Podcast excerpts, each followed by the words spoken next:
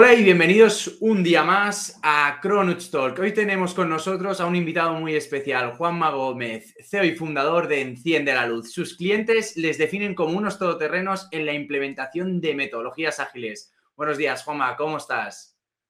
Buenos días, Borja, muy bien, muchas gracias. ¿Y tú? Muy bien. Antes de empezar, cuéntanos un poco sobre ti, Juanma, tu formación, carrera, experiencias laborales.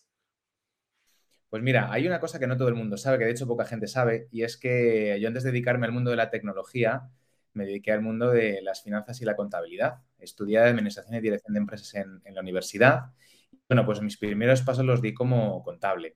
Lo que pasa es que la cabra tira al monte, tú ya lo sabes, y yo creo que pues en su momento tuve que tomar una decisión que fue orientarme a lo que de verdad eh, me hacía la, la tira del corazón que fue la tecnología. Así que abandoné ese camino y me puse, volví a la universidad con 24 años y estudié informática, que era lo que a mí me apasionaba desde pequeño. Tuve mi primer ordenador con 12 años y recuerdo que lo primero que hice fue imprimirme la ayuda de MS2 y programarme un completo menú de arranque para, colocar diferentes aplicaciones en, en, las distintas memorias que tenía MS2 y poder cargar los juegos que quería jugar en ese momento.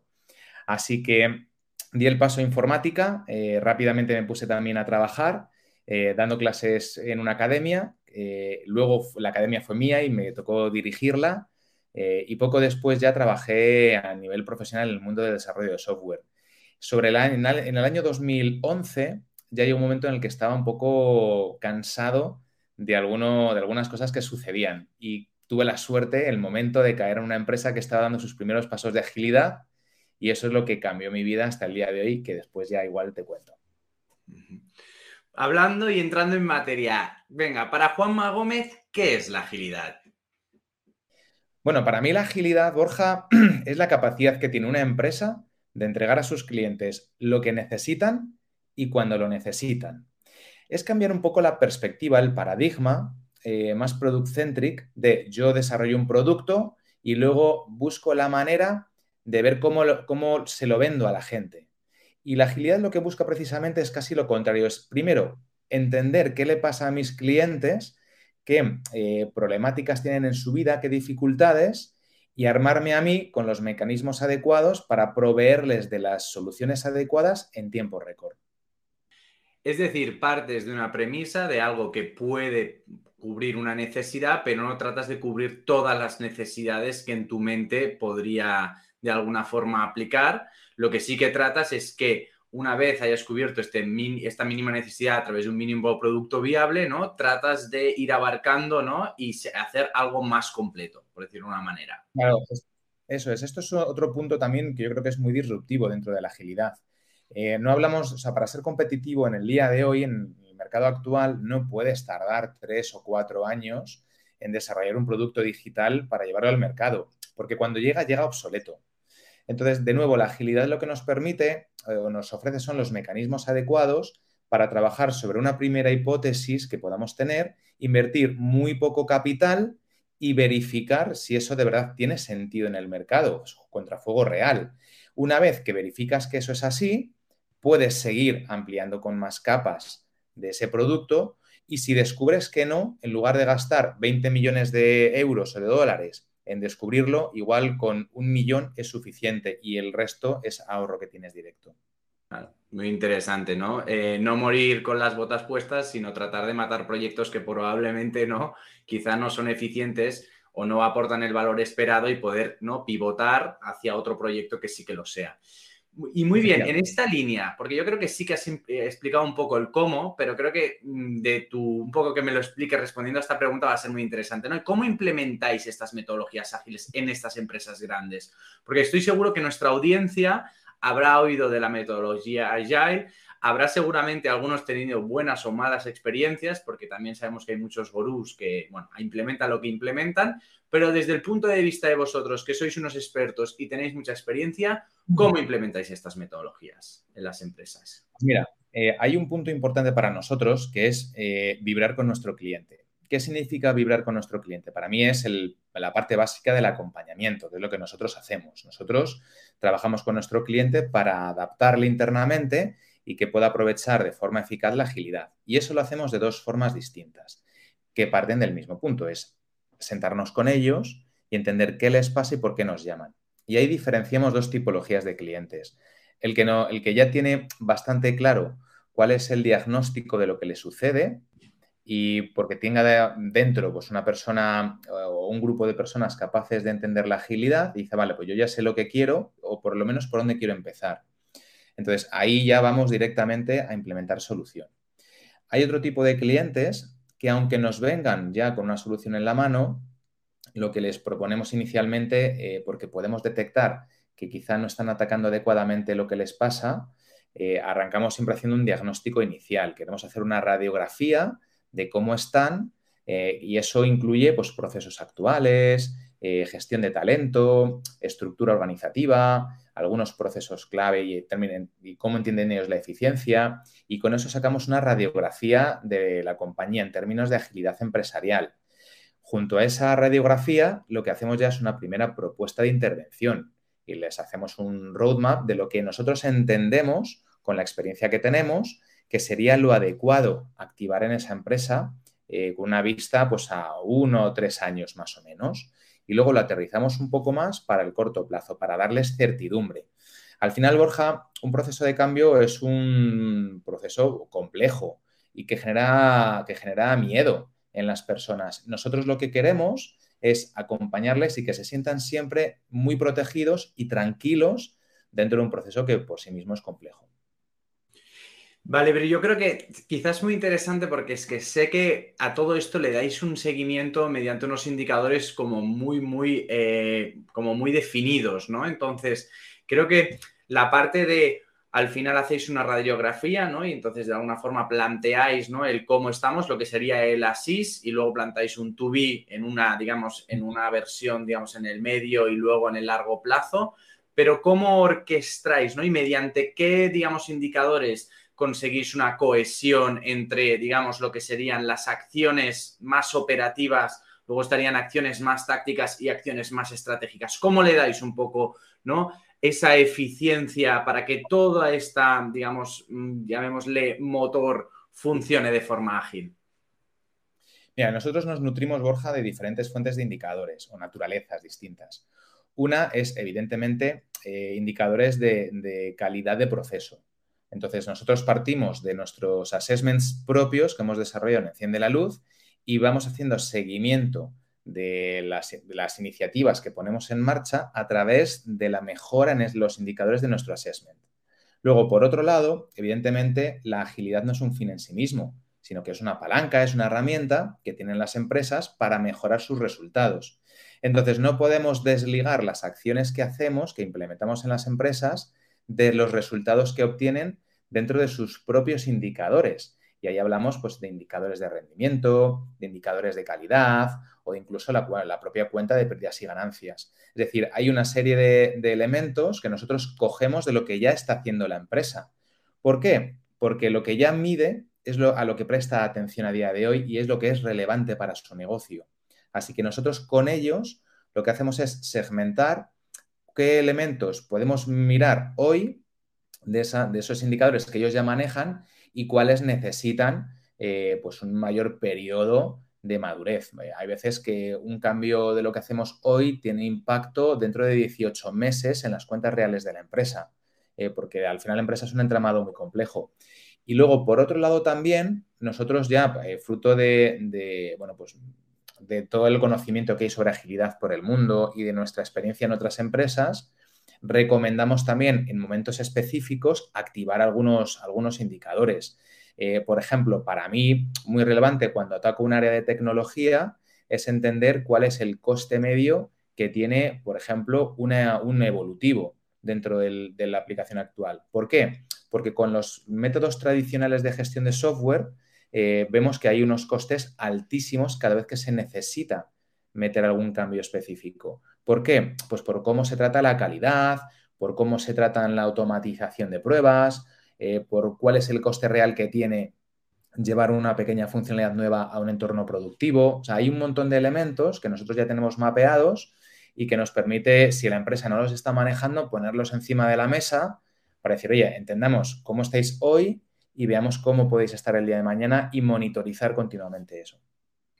Es decir, por lo que yo he entendido, de alguna manera sois capaces ¿no? de establecer una serie de criterios o indicadores ¿no? a nivel, digamos, del management team, pero que estos también se pueden desgranar en lo que serían las acciones más tácticas e incluso las acciones más operacionales, de tal manera que tanto si estás en una tarea que es una acción más táctica o operacional, claramente ¿no? Sabes a qué indicador, ¿no? Por encima estás atendiendo, ¿no? Entonces tienes una visibilidad y sobre todo también tienes el compromiso, ¿no? Porque sabes que al final tu tarea, que muchas veces perdemos la noción sobre lo que estamos haciendo y para qué sirve, está perfectamente, ¿no? Sincronizada, ¿no? Con el motor de rendimiento de lo que sería o de crecimiento de lo que sería la empresa, ¿no? Claro, fíjate, Borja, un ejemplo para mí muy, muy, muy claro.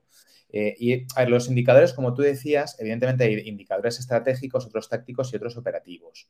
Eh, y luego hay una matriz muy compleja de indicadores que se pueden activar. Pero, por ejemplo, para mí es esencial uno que destapa pues, una incongruencia que tienen las empresas y es la calidad de las planificaciones que hacemos y que te cubre, la puedes aplicar en cualquiera de las tres capas. Aquella yo llamo yo la calidad de la planificación que hacemos. A ver, todas las empresas, tú ya lo sabes, planifican y tenemos la costumbre de planificar incluso a largo plazo. La cuestión está en cuál es el grado de cumplimiento que yo tengo sobre los planes que hago.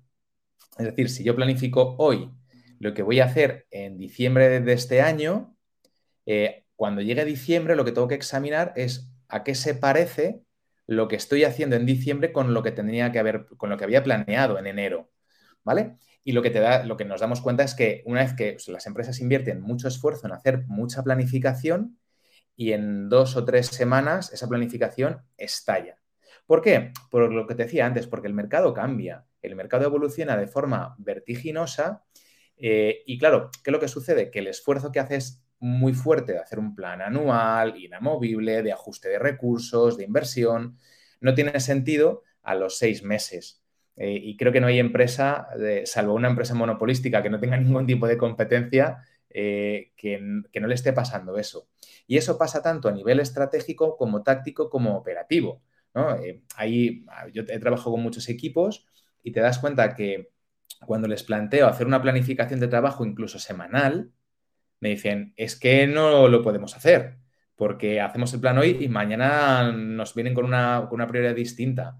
Entonces, eh, por ejemplo, para mí, la cantidad de elementos que yo planifico y los que entrego, eh, esa comparativa me está dando información sobre cuál es la calidad que tiene mi planificación y cuál es el propósito que, que tiene que yo siga planificando a ese nivel.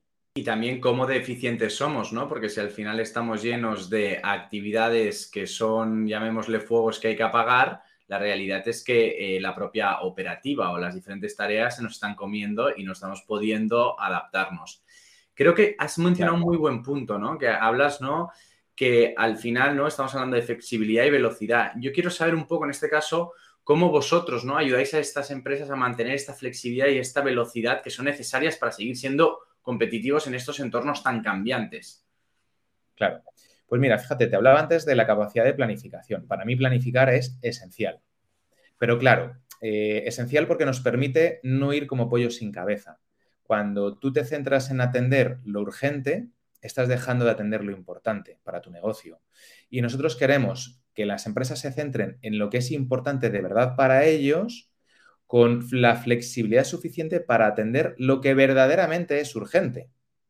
Porque hay veces que las urgencias, o se mete por urgencia, eh, trabajo que no sea planificado previamente y que es perfectamente planificable. Y eso estamos aburridos de, verlo nosotros, como puede ser desarrollo de planes formativos, eh, incluso fíjate qué cosa tan absurda como el pago de las nóminas. Es decir, hay un montón de procedimientos internos que se trabajan como urgencias cuando no tienen por qué serlo.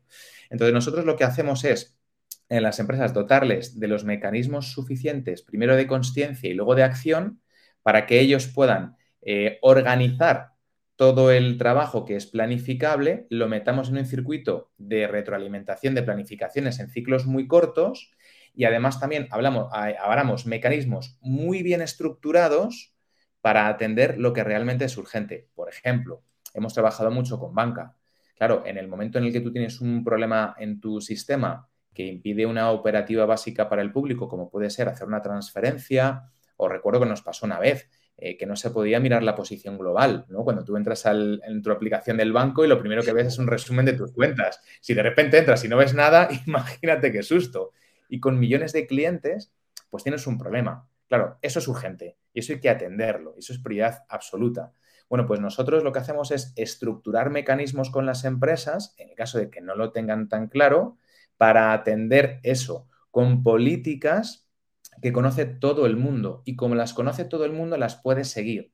Así que al final lo que hacemos en primera instancia es ordenar mucho tu casa, pues tu casa funciona, pero puede funcionar mucho mejor cuando está bien ordenada, porque tienes todo a mano y al final los desperdicios que se generan por tenerlo todo un poco tirado eh, quedan reducidos y trabajamos mucho ahí también la eficiencia.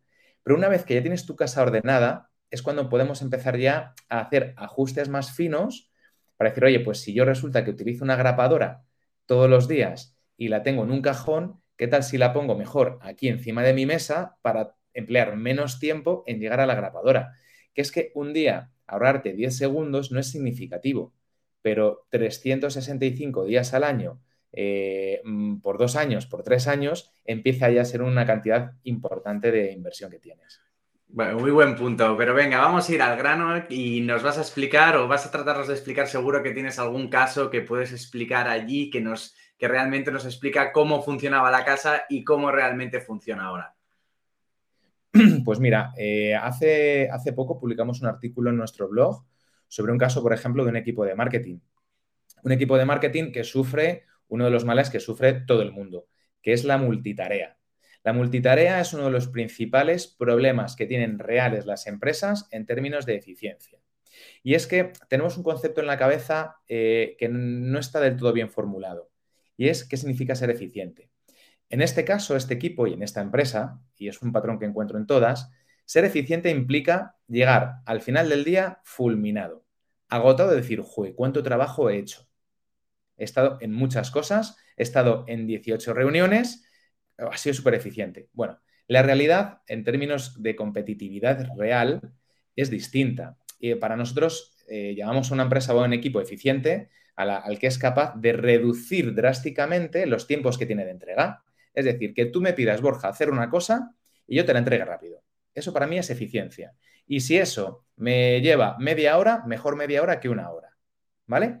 Entonces, en este caso, en este equipo de marketing, lo que hicimos fue analizar cuál era su capacidad de entrega, de entrega de trabajo, midiendo el tiempo que pasa desde que les llegaba una petición hasta que la, hasta que la, entregaban. Que podía ser, pues, por ejemplo, el diseño de una campaña publicitaria o podía ser incluso trabajo para cliente interno, para algún otro área de la empresa. ¿vale? E, eso nos dio una media de 14 días. Tardaban 14 días en media eh, en entregar las cosas que les iban llegando.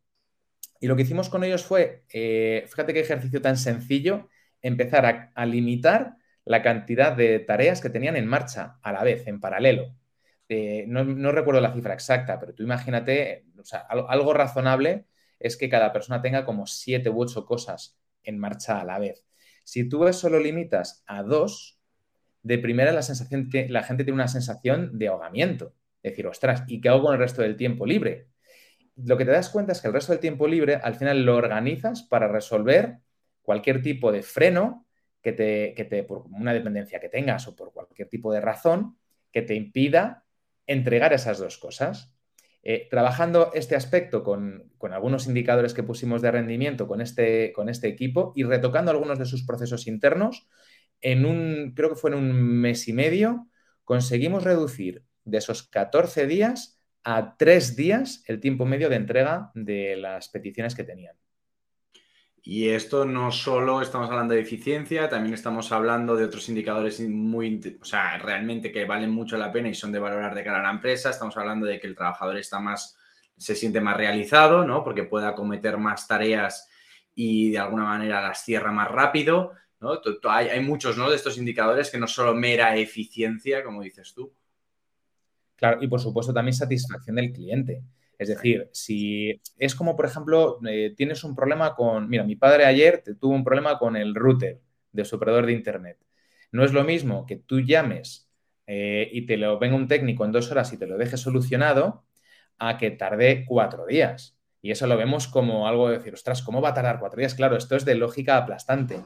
Bueno, pues es curioso que luego las empresas por dentro eh, no lo entienden de la misma manera y el principio es exactamente el mismo. Entonces, cuando tú eres capaz de organizarte internamente para entregar muy rápido, empezamos a generar sinergias internas que en lo que redundan es en un mm, infinitamente mejor servicio al cliente final de tu empresa. Claro, porque cuando de alguna manera te comportas de una manera eficiente, ¿no? Surgen otras preguntas que están mucho más enfocadas a aportar valor al cliente y eso se transforman en nuevos proyectos. Muy interesante. ¿Y algún que otro departamento? Porque me has hablado lo de marketing, pero seguro que nuestra audiencia está pensando, pues yo implementé, eh, meto una metodología ágil en tal sitio y no lo conseguí. Seguro que tienes otro ejemplo. Pues mira, hemos trabajado eh, directamente con equipos de operaciones, eh, con equipos de recursos humanos, con equipos, por supuesto, de tecnología y cada uno tiene una historia distinta. Nosotros, lejos de, lejos de implementar un único marco de trabajo, lo que tenemos es una caja de herramientas muy amplia y utilizamos lo que es adecuado. La agilidad para nosotros, por ejemplo, es muy recomendable en entornos donde tienes incertidumbre. Quizá en un área de operaciones eh, no hay tanta incertidumbre como para meter agilidad per se, pero sí es muy interesante eh, poder introducir prácticas lean que lo que nos permite es reducir pues toda esa grasita, esa grasilla que tiene eh, todo ese cuerpo de operaciones, ¿no? Hay un montón de elementos que ya están estudiados, que no es que te no los hayamos inventado nosotros, sino que están perfectamente modelados, que son ineficiencias eh, internas. Entonces, por ejemplo, con una un área de operaciones de un cliente hace poco, le mm, hicimos una intervención que es muy pequeñita, pero que ha dado pues un resultado buenísimo, que ha sido empezar a organizar con tableros visuales digitales todo el trabajo vinculado del área entera de operaciones. De manera que el director de operaciones sabe lo que está pasando al minuto, prácticamente, bueno, cada 24 horas por lo menos, dentro de, dentro de su área. Y para resolver las dependencias que pueda haber entre patas de, todo el área de operaciones, que es un área que estoy dando que ocupa el 60% de esa empresa, Em, cualquier persona del área de operaciones puede entrar a los tableros de los diferentes equipos de operaciones. Con lo cual, la forma en la que, en la que yo obtengo la información es totalmente asíncrona y desatendida. No tengo que molestar a nadie, sino que me quiero saber cómo está el área no sé qué y me voy al tablero del área no sé qué a echar un vistazo cómo va el tema. Si con eso no me vale, entonces ya sí que me pongo en contacto con los compañeros. Y en este caso, ellos lo que han reducido ha sido eh, en un 40% el tiempo que dedican a hacer reuniones de sincronización. Y eso es muchísimo tiempo, porque les permite a ellos además estar en lo que de verdad aporta valor a la empresa, que es la operativa.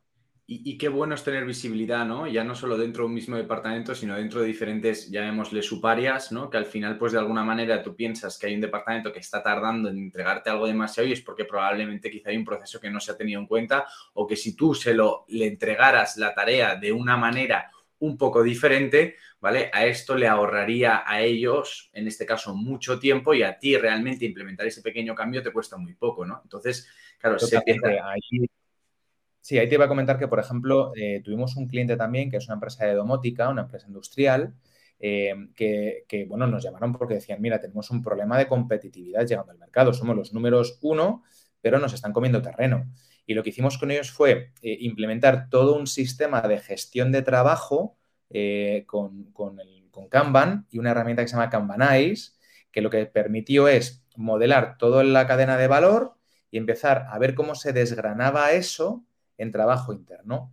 Claro, cuando tú metes una herramienta así, que además te da indicadores de forma automatizada y agregada y te permite vincular la visión estratégica con la táctica de la operativa, Aquí lo que les pasó es que en 12 meses tuvieron un sistema de información real que les permitió entender dónde tenían los problemas de competitividad o, bueno, lo que generaba el problema o los retrasos en llegar a, manos de los clientes, lejos de discutir sobre sensaciones o sobre creencias, sino que tienes ya una cantidad de datos objetivos incuestionables que te dice, ostras, pues sí, tengo un atasco aquí y se vio perfectamente dónde tenían ellos el atasco.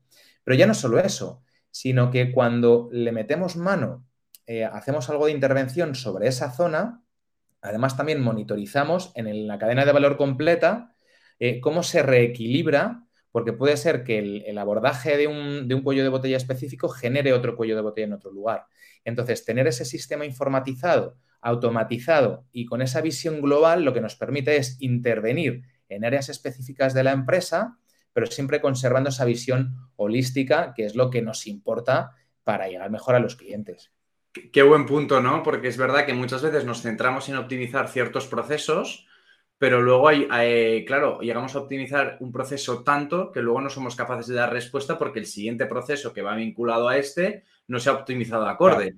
Entonces tú lo que no puedes hacer es, es como, ¿no? Al final solo las tuberías, ¿no? Que tengas una tubería que puede entrar una cantidad de agua tremenda, pero la siguiente tubería es mucho más pequeña y entonces no puedes de alguna forma dinamizar todo ese agua hacia donde tú eres. Entonces, muchas veces has de ir tocando ambos, ir mejorando ambos, ¿no? Con el objetivo de intentar, dentro de lo que cabe, no ser los mejores en un subproceso, sino ser conjuntamente mucho mejor.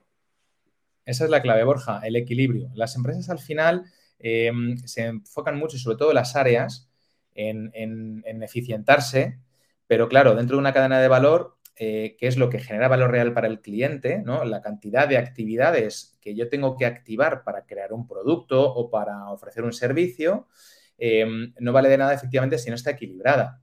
Entonces, nosotros lo que hacemos es trabajar mucho la eficiencia, pero con el equilibrio. Así que por eso no se puede perder nunca la visión global. Por ejemplo, de nada te sirve tener un equipo de marketing mm, espectacular si tu equipo de producción no es capaz de sacar el producto cuando es adecuado. No te vale para nada eficientar el equipo de marketing en ese sentido. Y al revés tampoco. No te vale para nada tener un producto espectacular si nadie sabe que lo tienes.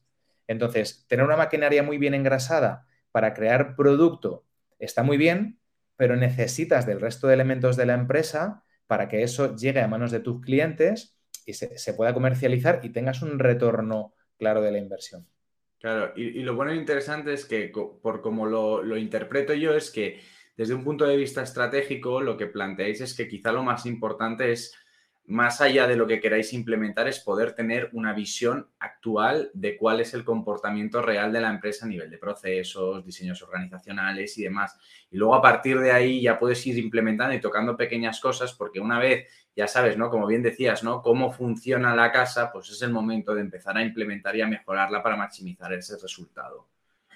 Totalmente. Muy interesante. Yo creo que también hay un punto que, cuando hablamos de transformación, de agilidad, de implementación, entra en juego lo que es la cultura ¿no? y el liderazgo. ¿no? Creo que es algo que, obviamente em, es, bueno, es muy relevante de cara a cuando te estás planteando estos cambios. ¿no? Entonces, vosotros, para vosotros, ¿qué rol juega la cultura y el liderazgo ¿no? en el éxito de esta implementación de metodologías ágiles en vuestros clientes?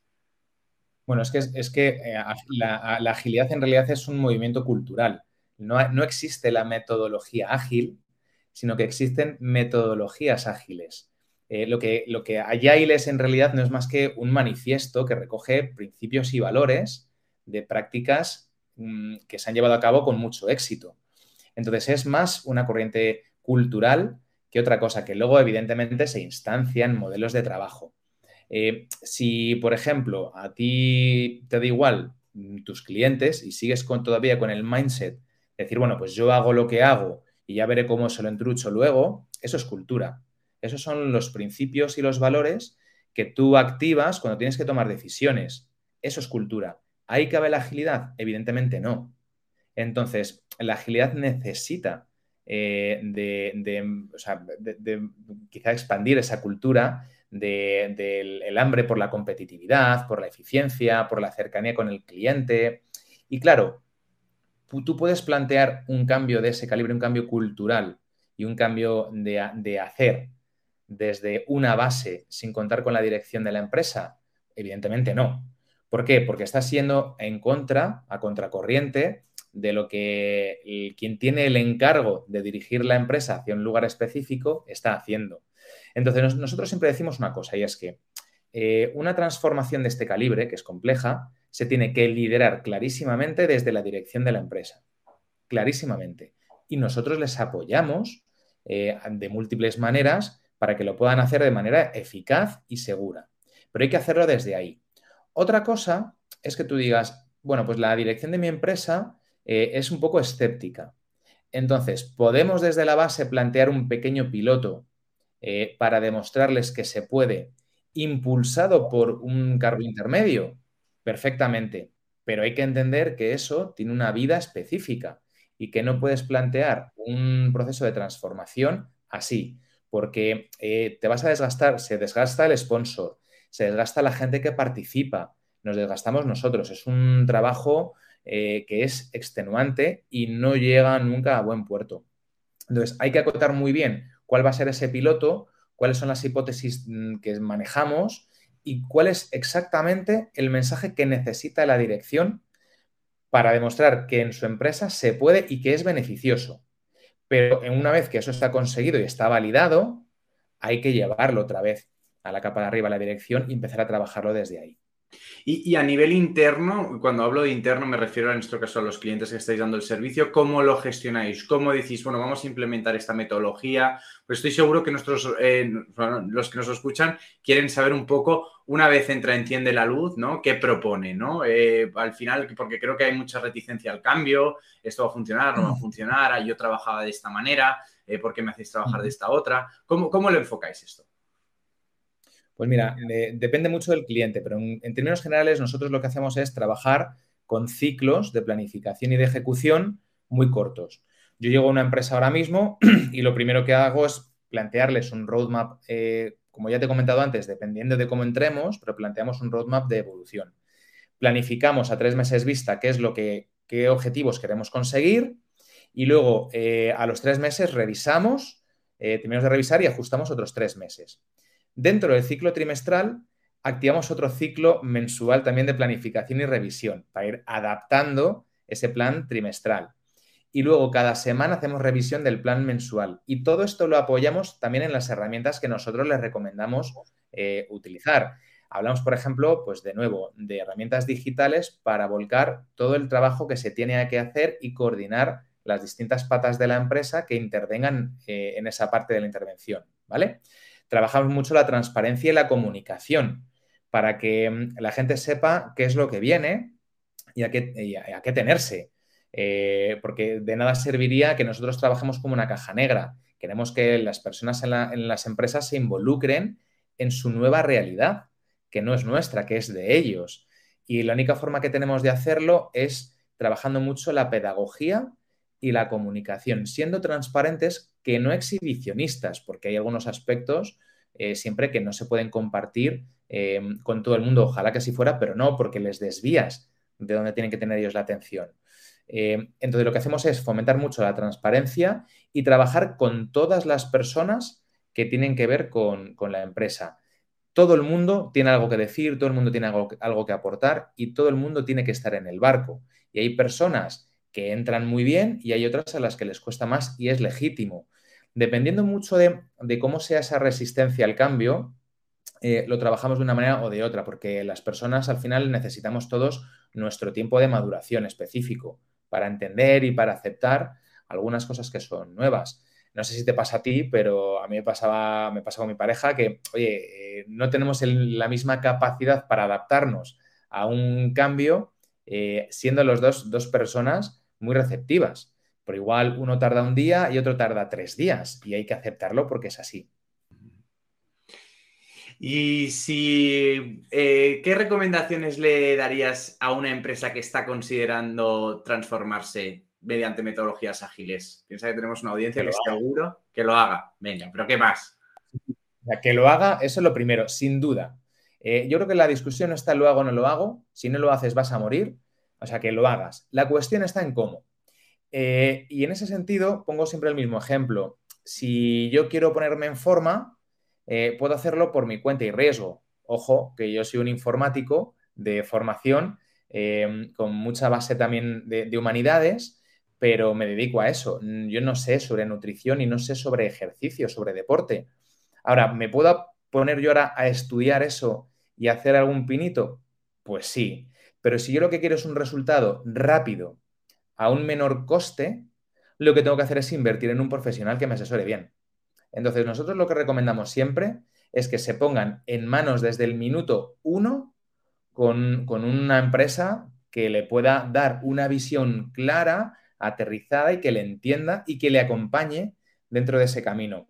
Porque aunque ahora te, lleve a invertir un poquito de, capital, vas a tener resultados de forma mucho más rápida y mucho más consistentes. Y eso también va a hacer que la gente de tu empresa esté más enganchada al proceso de cambio. Eh, probablemente ya nos ha pasado alguna vez que nos han llamado empresas que nos dicen, mira, es que llevamos dos años intentando hacer alguna cosa, en algunos casos hasta tres, y la gente está hasta las narices. Entonces, levantar eso, que lo levantamos, pero levantarlo requiere de mucho más esfuerzo. Así que yo siempre digo, no esperes a estar, eh, digamos, como muy rechoncho y, ya sin ánimo, sino que en cuanto lo tengas claro, busca a alguien competente, busca una empresa buena, por supuesto, la primera se enciende la luz, para que te acompañe dentro de ese camino, porque te va a ahorrar tiempo y dinero. Venga, Juanma, ya sabes que si has escuchado alguno de nuestros podcasts, esta pregunta la hacemos mucho. ¿Qué le dirías al Juanma de hace 15, 20 años? Que eso también sirve para nuestras nuevas generaciones, las, las generaciones más jóvenes, para enfocar, ¿no? A través de gente no experta en diferentes áreas, como lo puedes ser tú en este caso. ¿Qué, le dirías? Pues yo le diría que yo siempre he sido un tío soñador eh, y, inquieto. Y yo lo que le diría es, sigue por ahí, eh, sigue soñando, nunca dejes de soñar, sigue esforzándote, estudia, no dejes nunca de aprender eh, y hazlo con tranquilidad y con cabeza.